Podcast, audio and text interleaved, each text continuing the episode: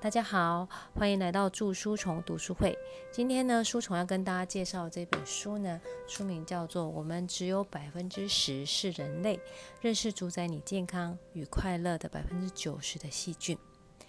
那一开始呢，这个书虫看到这本书的时候呢，觉得这个书名哦，实在是忍不住笑出来。我们这么大一个个儿，只有百分之十是人类，那百分之九十是什么呢？这一个。这个比例会不会差太多了啊？但是呢，很巧的是呢，这个书虫呢，在阳明交大上 EMBA 课的时候呢，我们的微生物的教授呢，也推荐了这本书。那教授在课堂上呢，提出了一个论点，他说到呢，大家听到细菌这两个字呢，通常是什么样的一个印象？第一印象通常都是这个是脏的，然后是会治病的。然后它可能是一个不好的印象，对于细菌来讲，通常都是一个不好的印象。所以呢，尤其是现在在这个 COVID-19 疫情严峻的一个时候呢，大家在做这个消毒、清洁、杀菌的这个动作呢，我相信一定会做得更彻底。但教授呢，在课堂上呢，提出了一个观点的，是：难道所有的细菌对我们来讲都是不该存在的吗？好，那。呃，也就是因为这样的原因呢，这个书虫呢，今天呢要跟大家来介绍这本书。那这本书呢是在二零一六年五月五号出版的书，所以呢它也不算是一本很旧的书啦。好，那今天呢这本书呢，呃，这个书的这个章节的分这个分类呢，这个作者呢他把它分成八个章节。那呃从文明病开始切入，然后呢，第二个章节讲的是我们所有的疾病都源自于肠道。第三个单元呢，讲的是精神控制，脑袋与感觉也受肠道细菌的控制吗？第四个章节谈到的是免疫、过敏跟人体的一个关系。第五章节呢，是讲到目前的一个细菌大战，也就是我们现在抗生素使用的一个状况。第六个章节呢。讲到的是人如其食，细菌吃什么你就变成什么。第七个章节是从呼吸的第一口气开始，然后讲的是从我们从母亲身上所得到的一个细菌。那第八个章节呢是细菌重建，那是从益生菌到粪菌移植这样子的一个新的一个概念。好，那在这样子的一个内容里面呢，其实呢，书虫呢花了蛮多的时间呢，还来研究了这本书。那今天的时间上呢，可能书虫呢会先以前面两个部分来做，会把这本书呢拆成两个部分，然后呢来跟大家报告书中呢这个作者他所提到的一些观点。那在第一个呃文章的这个开始的时候呢，是从两千年基因解码。的这样的一个时间段开始讲的，那在基因解码的时候呢，大家都在预测哦，人啊到底有多少的一个基因数？那大家都说，哎，人是万物之灵啊，然后人能够做那么多事情啊，人的也构造这么的这么的呃复杂啦，那相信它的基因数一定非常多啦。好，所以当时呢，就有很多人在猜测，到底人拥有多少的基因？但是呢，这个数字出来的时候呢，真真的是跌破很多专家的眼镜。目前呢，大家解码出来的人类的基因呢，大概就是在两万一千多个基因。那两万一千多个基因是什么样个概念呢？作者呢在里面提到了一个不同生物的一个基因数哦。那例如说，哎，我们在做实验的小鼠，它的基因数有多少？两万三千个。那像那个呃小麦啊，我们吃的这个小麦，它大概有两万六千个基因。那像很小很小水里面那种小的水藻，它的基因数居然有三万一千个哦。而我们人体的基因数，大概就是我们每天吃的稻米，大概就只有一半。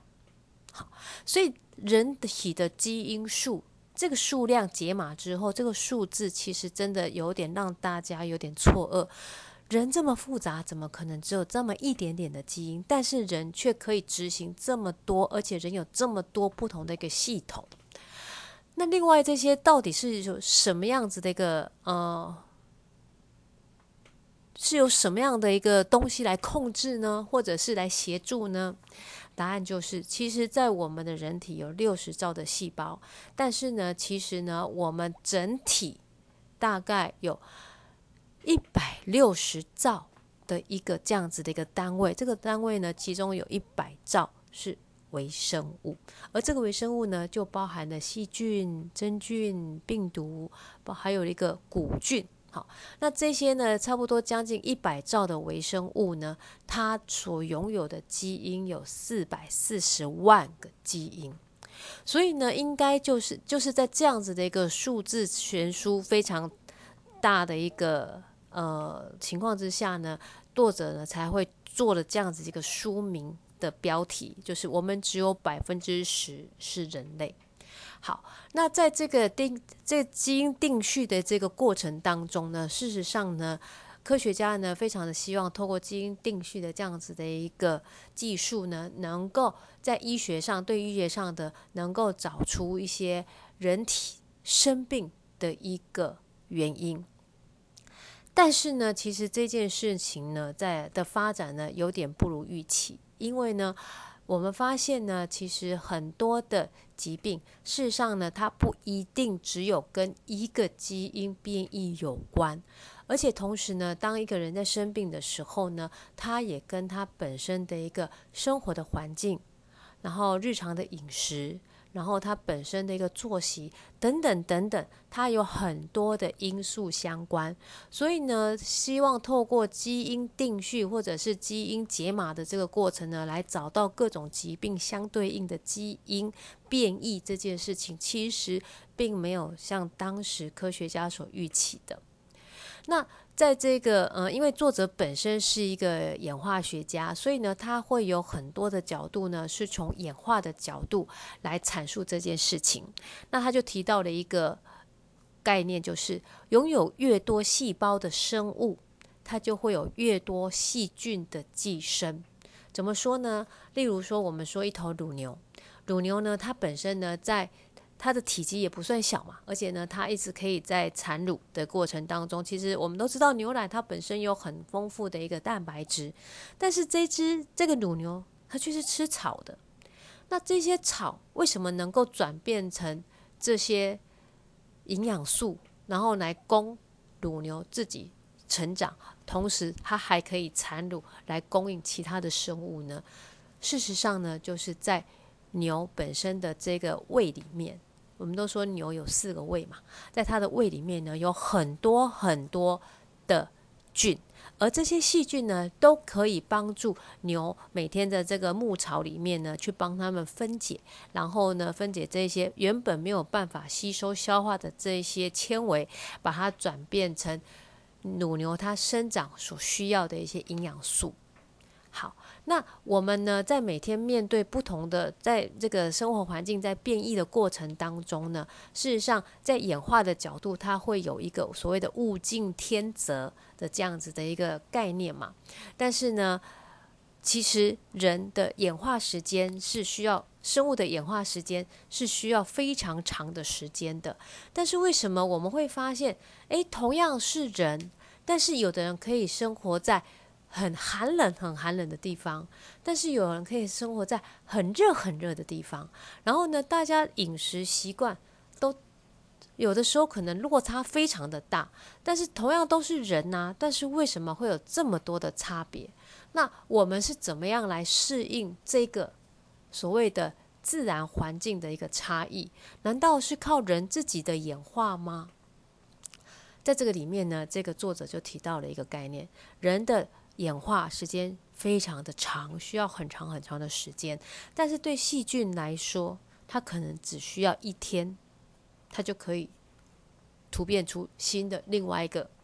菌种菌株。而在不同人的人身上，不同地方生活的人身上，他我们每个人身上所有的菌菌种菌株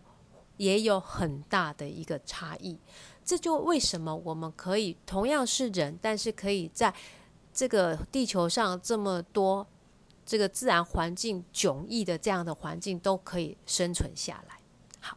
那我们刚刚一开始呢，作者有提到所谓的基因解码，那我相信呢，这个呃听。各位也有可能有些有做过所谓的一个基因检测，那在基因检测的一个报告里面呢，我们可以去知道说，哎，例如说我们在呃疾病上面有某些可能是高风险呐，或者是我们有哪些地方，例如说我适合消化代谢什么样子的一个营养素啦，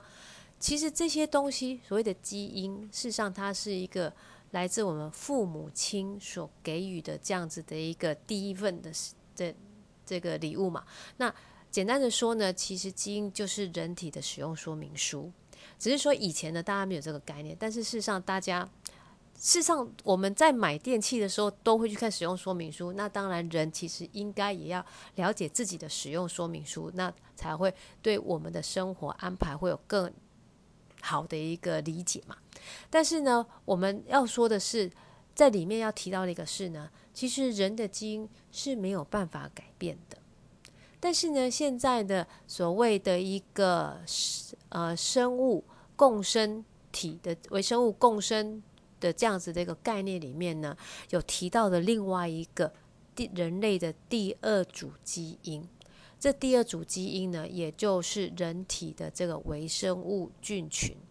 所以呢，在美国国家卫生研究院。那他们也提出了另外一个所谓的一个人类微生物菌群的一个计划，然后简称的叫做 HMP。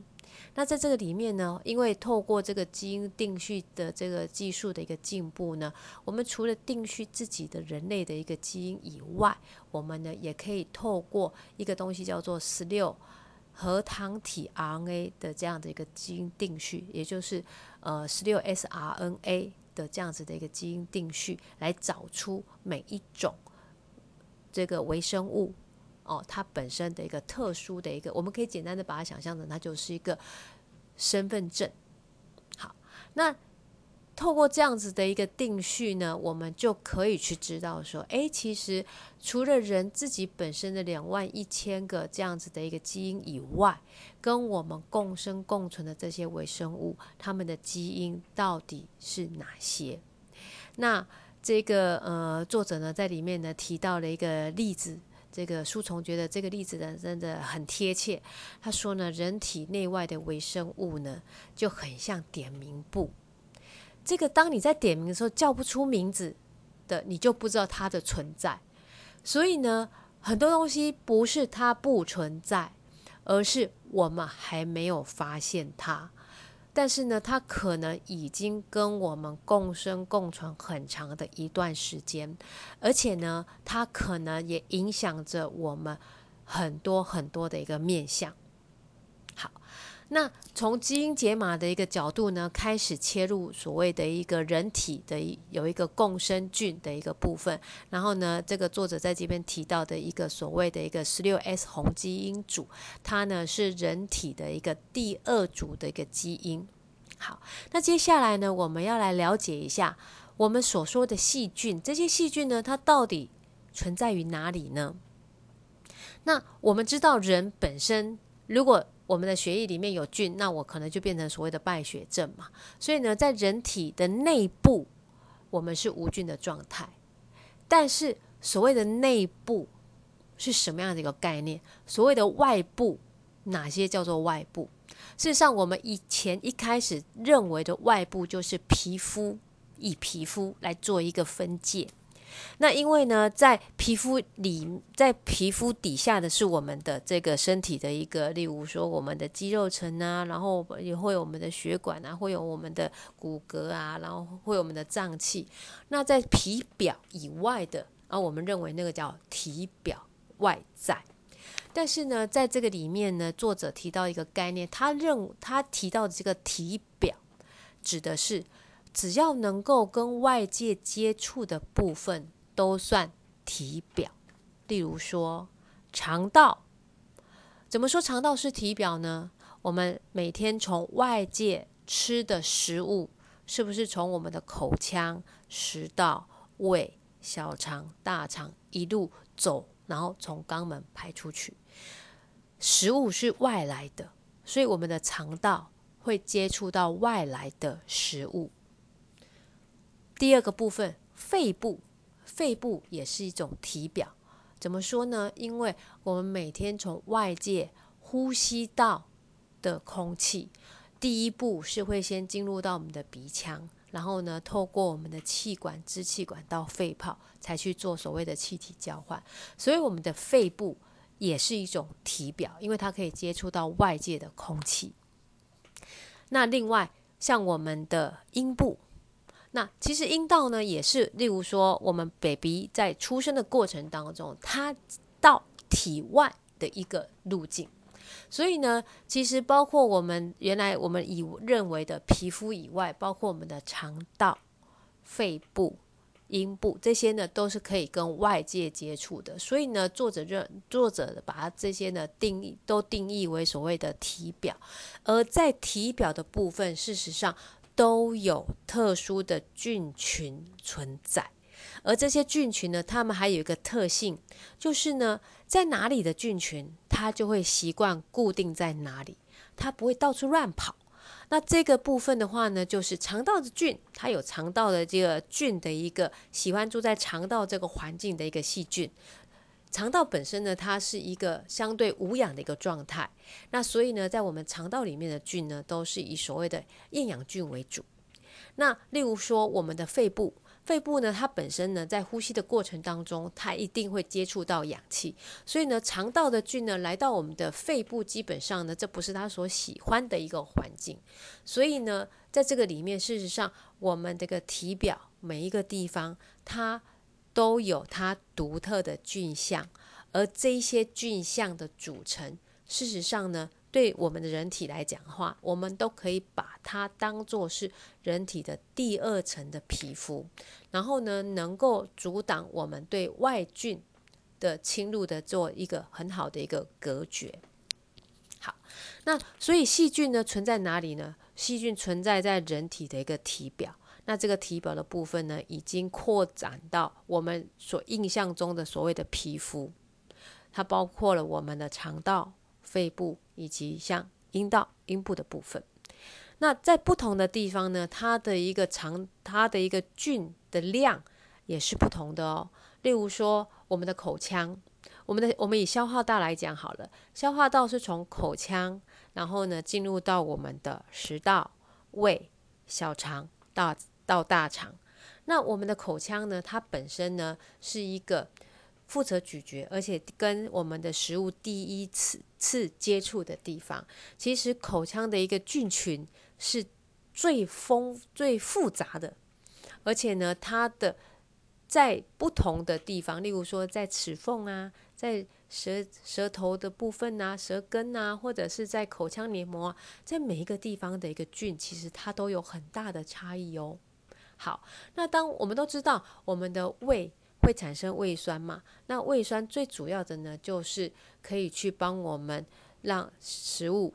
做一个初步的一个消化，同时呢，可以去，因为我们的胃它是一个强酸，胃液是一个强酸的一个状态，所以呢，胃液里面呢，它其实我们一直以为，我们一直觉得，其实它应该是没有菌的地方。因为呢，它的主要的一个目的就是透过很强的一个胃酸去把我们食物里面，因为说实在，我们吃饭的东西，我们吃饭的所有的食物不可能都先经过消毒嘛，那所以我们不可能保证我们的食物是无菌的，所以呢，吃到嘴巴里面的这些食物呢，到了胃里面会透过胃酸先做第一次的一个消那个杀菌。好，在后面的章节里面呢。这个作者也提到了一个新的一个概念，大家呢都说这个肠胃应该是没有细菌，但是呢，其实在这个里面呢有一个细菌，大家应该也都有听过，就是胃幽门螺旋杆菌。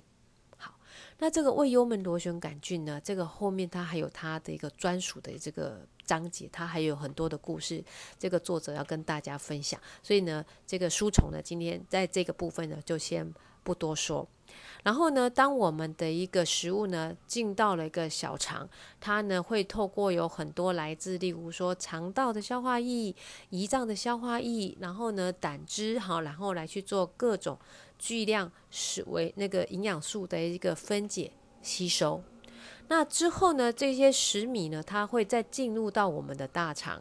然后呢，进入到我们的结肠，而我们的一个肠道的一个细菌呢，到了我们的这个大肠呢，大概每毫升的这个肠液里面，大概会有一百万的这个细菌数。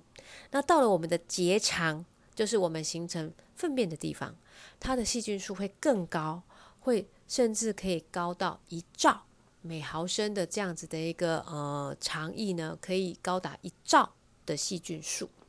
那所以呢，在这一个篇章，在这个段落里面呢，作者主要提的一个概念就是，其实我们在消化道呢，它每个地方都有不同的一个细菌存在，而这些菌呢，它本身的量呢也不一样。那在这个里面呢，这个作者呢提到了一个呃一个器官，那这个器官呢叫做盲肠。那在这个里面呢，作者的提到的一个概念是啊，以前呢我们都觉得啊盲肠它可能它应该是一个呃退化的，然后没有用处的一个这样子的一个萎缩的一个小小的一个小小的一个肠道。但是呢，所以之前呢有一段时间呢，这个呃因为这样子的一个用进废退缩的这样子的一个理念支持之下呢。在医学上的一个操作呢，有很有一个时段，割割除盲肠是一个这个操作比例很高的一个手术。那当然呢，这个部分的话呢，呃，因为盲肠炎，然后呢，必须要做切除的这个不在话下。我们指的是说，有的时有之前有很多人，就是我们老一辈的人，他们可能在某些手术的时候。那会被建议说，哎，那这个东西既然是无用的，那你不如就切掉好了，避免它有一天呢盲肠炎，然后造成你的这个这个健康的危害。所以呢，在这样子的一个解读的角度下呢，之前很长有一段时间，盲肠炎手术、盲肠割除手术是一个操作比例很高的一个手术。但是呢，在这里呢，作者提到的一个概念，事实上呢，他认为。盲肠其实是人体细菌群落的一个中心。那这个盲肠呢，它大概就是一个八公分长，然后一公分宽，然后大概就是一个小指节管状的这样子的一个的一个结构。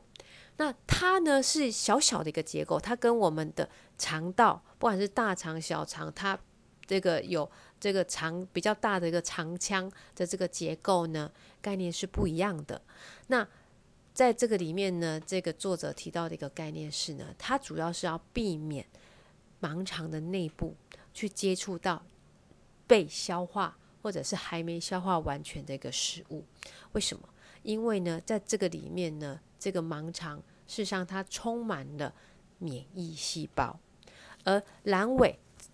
呃，盲肠的另外一名名字叫做阑尾。那阑尾的这个里面的细胞呢，它会形成一个生物膜。生物膜呢，其实讲简单一点呢，其实它就是一个细菌的一个避难所啦。那这个细菌的避难所呢，它有什么样子的一个作用呢？事实上呢，在这个呃书里面呢，作者有提到，当一个割除盲肠的一个病患，他呢在呃，例如说，他在经过所谓的一个抗生素治疗，或者是他在经过某些疾病的的感染性的疾病之后，他的一个肠道菌的回复，切掉盲肠的人会比还保有盲肠的人还要来得慢。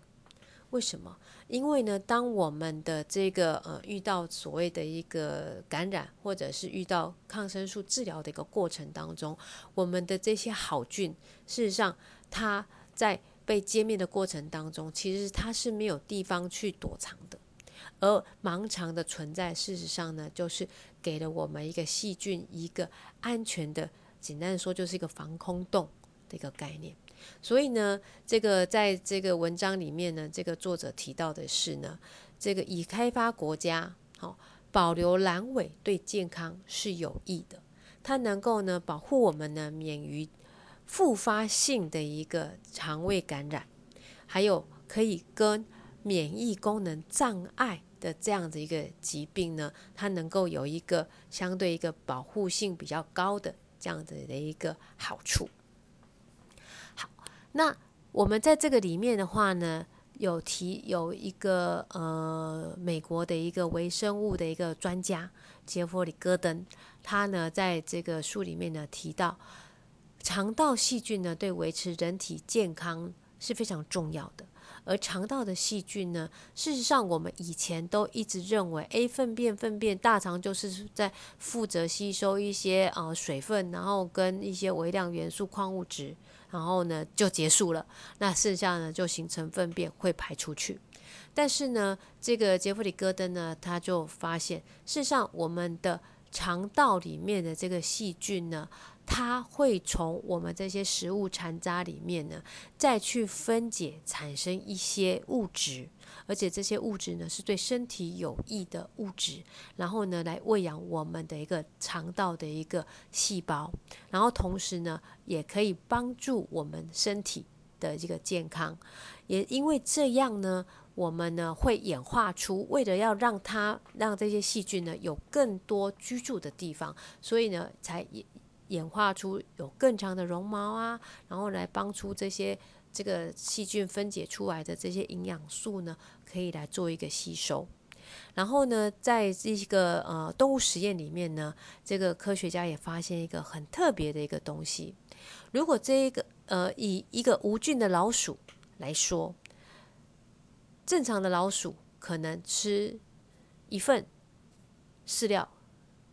一餐就一份饲料，但是呢，如果是无菌的老鼠，它可能需要多吃百分之三十的这样子的一个食物的量，才能够去供给他的这样子的一个生活的一个所需。所以呢，在他在科学家这样子的一个动物实验里面呢，发现，诶，事实上我们的肠道菌跟我们的吸收是有很密切的关系哦。好那在这个呢，这个部分的话呢，在我们后面呢提到的所谓的一个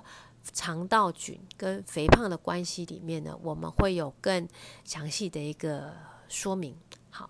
那在这个呃，我们在结肠的部分，我们会形成粪便排出嘛？那当然，这个粪便里面，事实上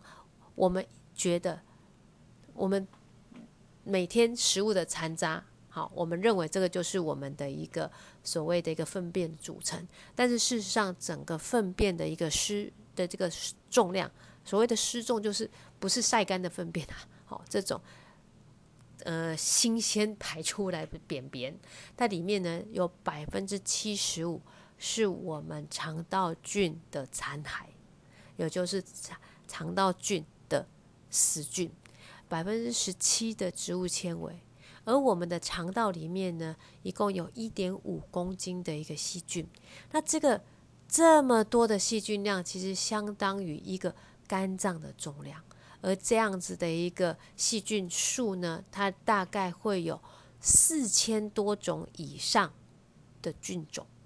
所以呢，现在有科学家呢，把人类的肠道菌呢，把它当作是另外一个器官。所以呢，现在人体的器官呢多了一个，就是呢这个肠道菌。好，那这个呢是第一个部分的一个呃细菌的一个共生的一个概述。那接下来呢，这个作者呢开始呢讲述所谓的一个从二十一世纪的文明病呢来切入。那在这个文明病切入里面呢，第一个谈到的呢就是。肥胖问题，好，那肥胖问题呢？事实上，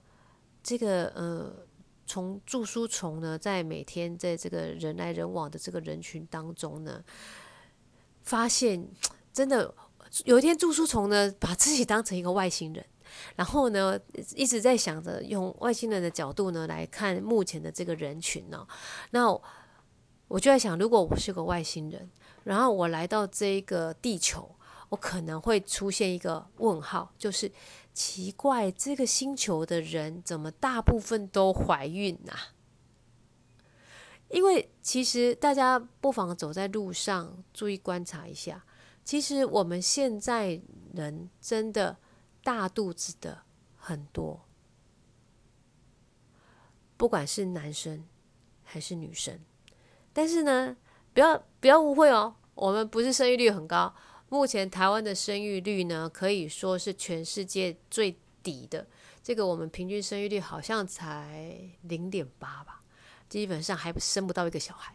所以呢，目前的话呢，台湾已经是处于一个所谓的一个老龄化的一个状态。好，那在这个过程当中呢，事实上有很多的之前呢书虫看到的一些书里面呢，其实呢都把肥胖当成。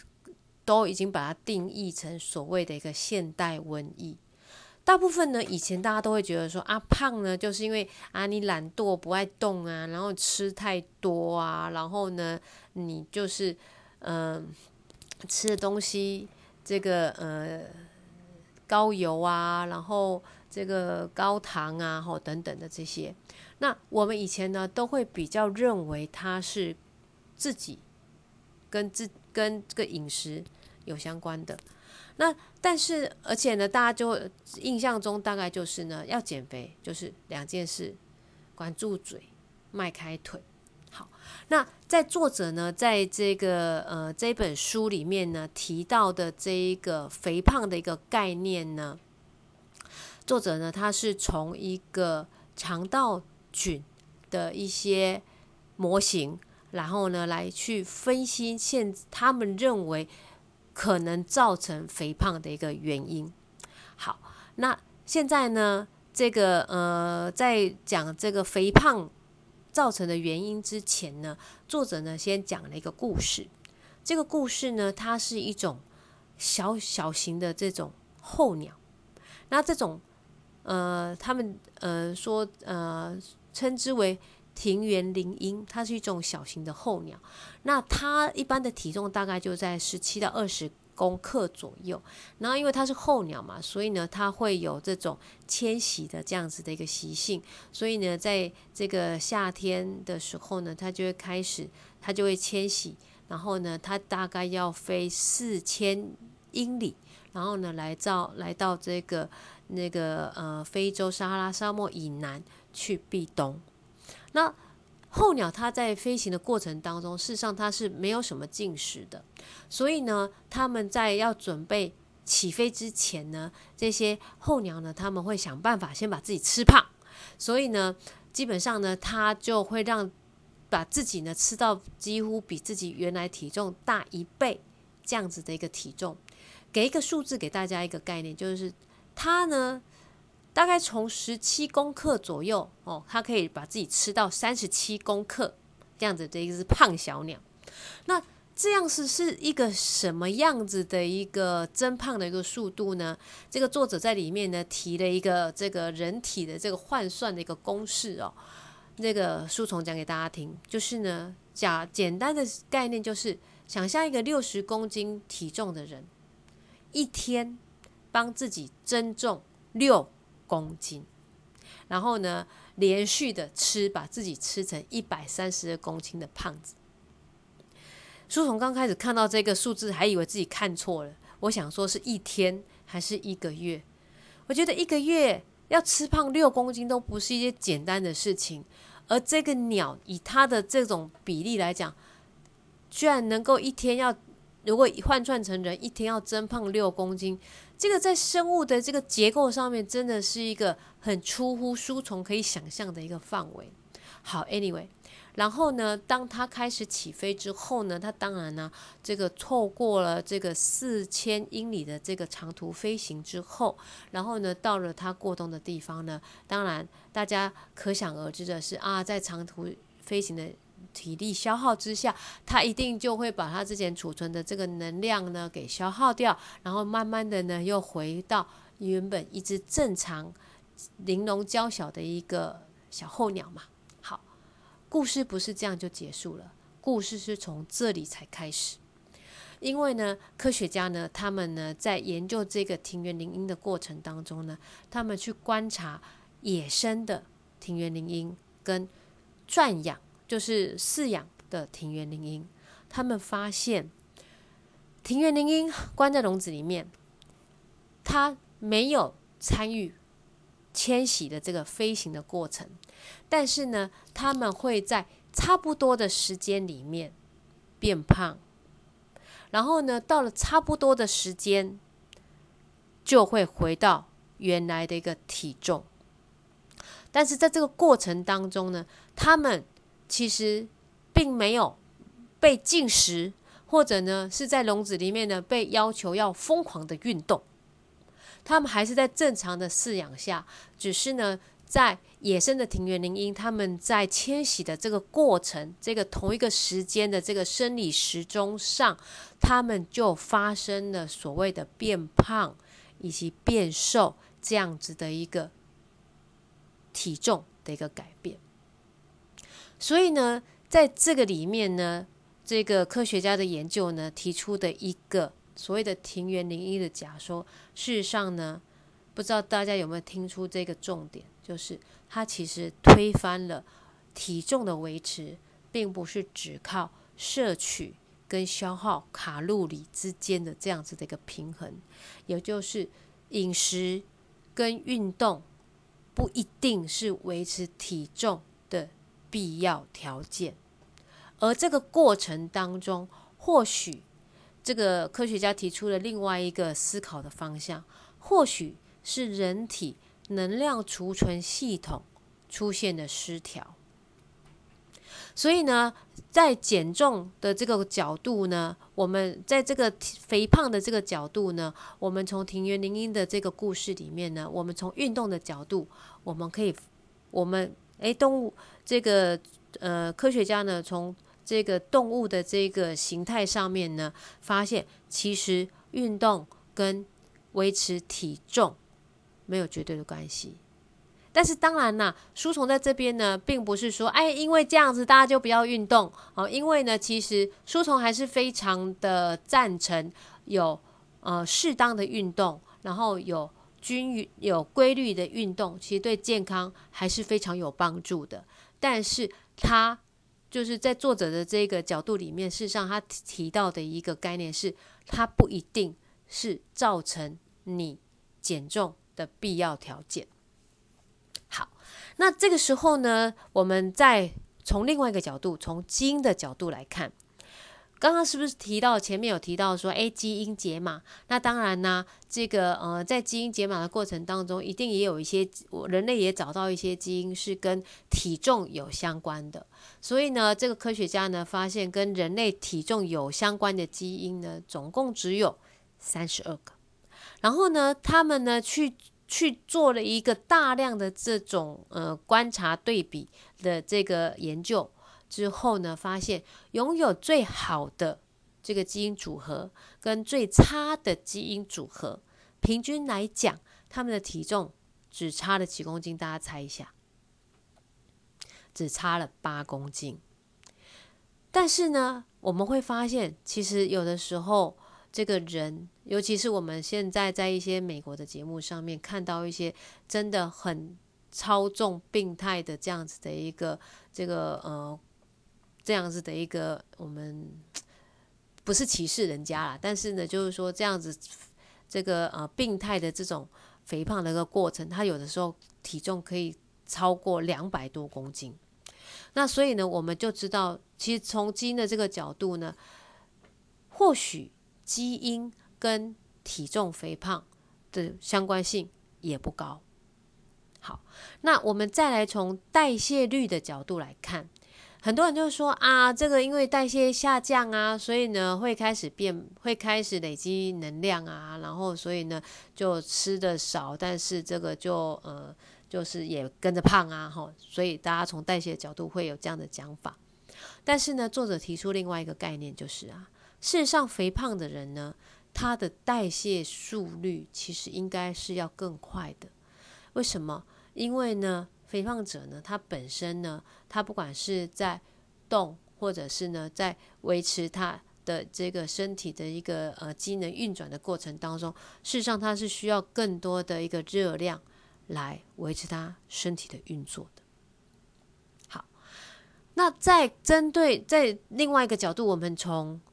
器官的角度啊，作者从器官的角度来谈，就是目前呢，在针对这个肥胖的这个治疗的部分的话呢，有所谓的这个胃束带手术以及胃绕道手术嘛，所以呢，呃，这个作者呢，在这个肥胖的这个角这个问题里面呢，也去谈了这样子的一个这个手术，然后呢，发现呢，减少胃的大小，事实上呢，可以帮助人呢去吃进。超过他想吃的，或者超过他身体所需要的一个东西，可以让他的食量减小。透过这样的方式呢，来达到所谓的一个减重、减肥的这样的一个效果。然后呢，在作者的这个研究，科学家的一一些研究里面呢，发现呢，诶，在经过胃束带手术一周之后。分析这些做过手术人的一个肠道微生物组，会发现它的菌相有改变哦，而且呢，它里面有一种很比较特别的菌，叫做阿克曼氏菌。这个菌呢，它会增加一万倍。然后呢，同时呢，如果把做了这个胃绕道手术的这个人的这个肠道菌呢，移植到所谓的无菌鼠身上。来去做实验来看，好，因老鼠当然是没有做所谓的胃胃绕道切除嘛，它还是正常的吃嘛。但是呢，当他接受了这一个有做胃绕道手术的人，他改变之后的肠道菌的这个肠的菌相之后，看这只老鼠它会有什么改变？结果发现，哎，这样子的老鼠它也变瘦喽。好，所以呢，现在接下来呢，这个呃，书虫呢要跟大家分享几个，就是针对肠道菌所做的这一个跟肥胖的关系所做的这样子的一个老鼠模型。在那个书虫呢在看这一段的时候呢，真的觉得这个是科学家的这个思想思考逻辑真的是蛮好玩的哦。好，我们首先来看的是呢。诶，第一件事呢，就是我们刚刚有前面有提到这一位美国的微生物专家杰弗里·戈登，他发现了一件事情，在实验室呢，有一种特殊的老鼠呢，它是无菌鼠。这种无菌鼠呢，是它从出生开始，它身上呢就没有带任何的细菌。而这种鼠，这种老鼠呢，其实就是适合在做所谓的一个细菌的这种实验的时候呢，去。很精准的去找出是哪一些菌对实验结果有影响嘛？好，这个呃生物学家杰弗里·戈登呢，他就发现，哎，无菌的老鼠特别瘦哎。然后呢，他就想了一个概念，他就提出了一个疑问，他就说：难道细菌？他就想他去思考一个问题，就是细菌对动物代谢。存在着什么样子的一个影响？好，那在两千零四年的时候呢，有一位瑞典的这个肥胖专家，这个研究肥胖症的专专家，这个雷德里克，好，他呢就做了这样一个实验，就把一般的老鼠肠道里面的菌放到无菌鼠里面，结果发现过了十四天之后，这只无菌鼠的体重。增加了百分之六十，所以呢，零四年这个瑞典的这个科学家呢，他发现的一件事是，同样是老鼠，当老鼠的肚子里面没有菌的时候，老鼠会比较瘦；当老鼠肠道里面有菌的时候，它的体重居然增加了百分之六十。好，那增加了百分之六十。那到底是哪些菌去造成这样子一个体重增加呢？后面呢有一位美国的细胞科学家，他呢是跟这个戈登呢是同一个实验室的。好，那这个科学家呢就开始进一步的去分析，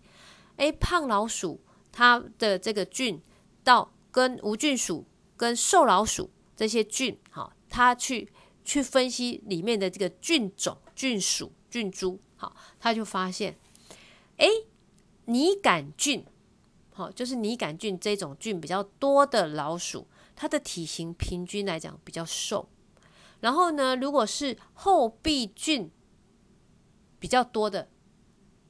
老鼠它本身的体型比较胖。好，那这里面呢就已经找到了，哎，啊，这个不同的菌，它有比较特别的会造成胖的菌，有比较特别会造成瘦的菌。然后呢，另外一位呢，彼得滕堡呢，也是这个戈登他们同一个实验室的一个研究员呢，他就想了另外一件事情，因为呢，老鼠呢，这有因为很多动物它其实它都有那个群聚性跟食份性，好，所以呢，他呢就来去想到一个概念，就是说，诶，那如果我把长就是胖瘦的老鼠的菌去互换的时候，会不会造成影响？所以呢，他的实验是这样子的，就是呢，把一只胖老鼠跟把一只瘦老鼠先帮他们养在一起，然后呢，观察一下，结果发现，哎，胖的老鼠变胖了，瘦的老鼠，嗯，一样还是瘦瘦的。然后呢，再把这两只老鼠呢，再把它分开来养，一阵子之后呢，就发现胖老鼠又胖回去了，然后瘦老鼠。它还是维持瘦瘦的，所以呢，在这个里面呢，这个实验呢就告诉我们，当肠道菌群在互换的过程当中，也会影响体态的胖瘦，而这里面呢，其实呢就出现了所谓的粪菌移植的一个概念。好，所以呢，在这个这一个呃动物实验里面呢，事实上呢，得出了几个。这个新的一个概念就是，我们之前一直在研究所谓的每天吃进来的食物，然后跟消耗，呃，吃进来的一个热量跟消耗的一个热量，但是或许我们都忽略了，除了我们吃进来的东西以外，是不是有其他的，例如说肠道的细菌会帮我们分解。一些我们原本没有办法消化吸收的东西而产生的热量，所以呢，简单的说，在这个动物这个老鼠实验里面呢，就打破了这个肥胖的这样子的一个热量计算的一个公式。重点是在于我们如何去分析肠道。这个呃细菌帮我们分解所产生出来的一个额外的热量，然后呢，在这个里面的话呢，这个呃美国的这个卫国家卫生研究院呢，他们呢，除还做了另外一个系列的一个实验，他们呢就让原本瘦的人吃高卡路里的餐，然后看他会有什么样的变化，结果发现呢。这个原来瘦瘦的人呢，吃了高卡路里餐之后呢，发现他肠道里面的后壁菌增多了，然后呢，但是拟杆菌并不会变多，那表示其实我们的饮食结构会影响我们肠道菌的这个数量。好，那而且呢，它会增加我们饮食中的额外的一个能量的一个吸收。那另外一个问题是啊，当我们吃进来的这些能量，到底是会马上用掉，还是会储存起来呢？科学家又提出了这样子的一个疑问。好，然后呢，他们提出来一个这个透过观察研究呢，提出来的这样一个论点，就是这样能量是会使使用还是会储存呢？其实取决于我们的基因，但是。重点不是我们有哪些基因，而是有哪些基因是被启动跟关闭的。所以这句话呢，其实这一段的过程当中，事实上是要告诉我们是说啊，其实我们的基因事实上在先天上，从父父精母卵的这个结合的那一刹那，我们的基因其实已经被注定了。但是我们到底会表现出哪些状态？其实跟我们的饮食有关，而这些是去开启或者是关闭，而并不是说有同样基因的人，他的结果会一样，因为这些大家的饮食生活状态其实都不同。好，那接下来呢，进入到另外一个概念，就是好，我们身体里面呢有一种荷尔蒙叫做受体素。那受体素呢，事实上呢，它是由我们的胃所分泌的，然后呢，它会去告诉我们的大脑，告诉他啊，我们吃饱了，然后呢，所以呢，你就不要再吃了。那所以我的这个饮食这一餐的饮食到这边就足够了。好，那这个时候呢，我们就想了，那既然人有这样子的一个 say stop 的这个机制在，那我们可不可以从用受体素增加受体素的方式来帮助人做一个减重呢？好，那这个科学家后来发现，其实呢，胖的人他身体里面缺的不是受体素，反而是胖的人他身体里面有更多的受体受体素存在，而它形成了一个所谓的受体素抵抗。也就是说呢，我有很多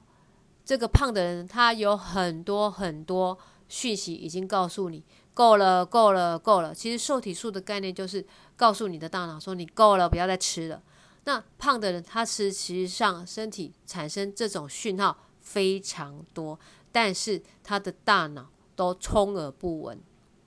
所以呢，这个问题并不是在于说这个人因为他没有受体素，所以呢他瘦不下来，而是在调节食欲以及能量储存的这个生理机制上面呢，或许发生了某一些改变。好，然后呢，在比利时大学的这个研究里面，他们呢就发现，这个新陈代谢科的一个教授呢就发现。肥胖的人呢，他会制造更大的脂肪细胞，而且呢，肥胖的人呢，他的这个脂肪细胞呢，它会里面有很多的一个免疫细胞存在，它会有一种发炎的反应。而瘦的人呢，他会制造更多的脂肪细胞，但是里面的脂肪量其实并不多。那这个原因呢，其实有一个东西呢，他们提到叫做脂多糖，而这个脂多糖呢，其实讲呃简单的说呢，就是一个细菌的一个皮肤。那脂多糖呢，它存在于我们的这个呃肥胖者的身体里面呢，它的量呢是高的，而且呢，它会去刺激身体呢产生比较多的细胞激素，而这些细胞激素呢，它会让身体呢处在一个过这个免疫反应相对比较活跃的一个状态，所以呢，身体它会处在一个慢性发炎的一个情况，然后呢，身体的这个那个后面呢就会造成所谓的包括影响到所谓的胰岛素啊，然后这引发糖尿病啊跟心脏病等等的这一些的一个呃慢性代谢性的症候群。那在这个里面的话呢，刚刚在讲到肥胖的时候呢，这个呃作者有提到一个叫做阿克曼氏菌，然后呢，阿克曼氏菌的话呢，这个书虫呢对这一颗这对这支菌呢很有兴趣，因为呢这个它多这株菌多的话呢，这个基本上呢会让人呢比较瘦，然后因为呢这个这支菌呢。作者提到呢，它本身是一只喜欢粘液的菌。那因为我们在肠道肠黏膜呢，会产生很多的一个